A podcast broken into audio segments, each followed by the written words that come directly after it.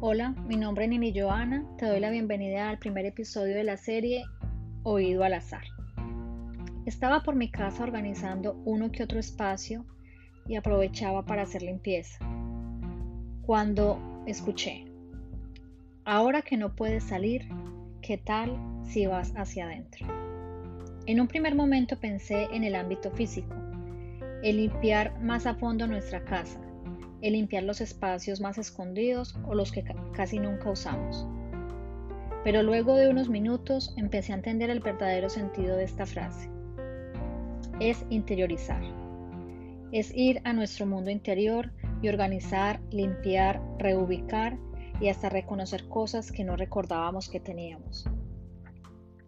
Organizar nuestras prioridades es encontrarnos con nosotros mismos y quizás lo más difícil es encontrar esas virtudes, valores y buenos hábitos envueltos en una caparazón, camuflados de una falsa fortaleza, una caparazón hecha de vanidades, de banalidades y prototipos construidos por la sociedad. Ahora nos preguntamos, ¿por qué nos olvidamos de nuestra esencia? ¿Por qué nos da miedo ir a nuestro interior y reconocernos?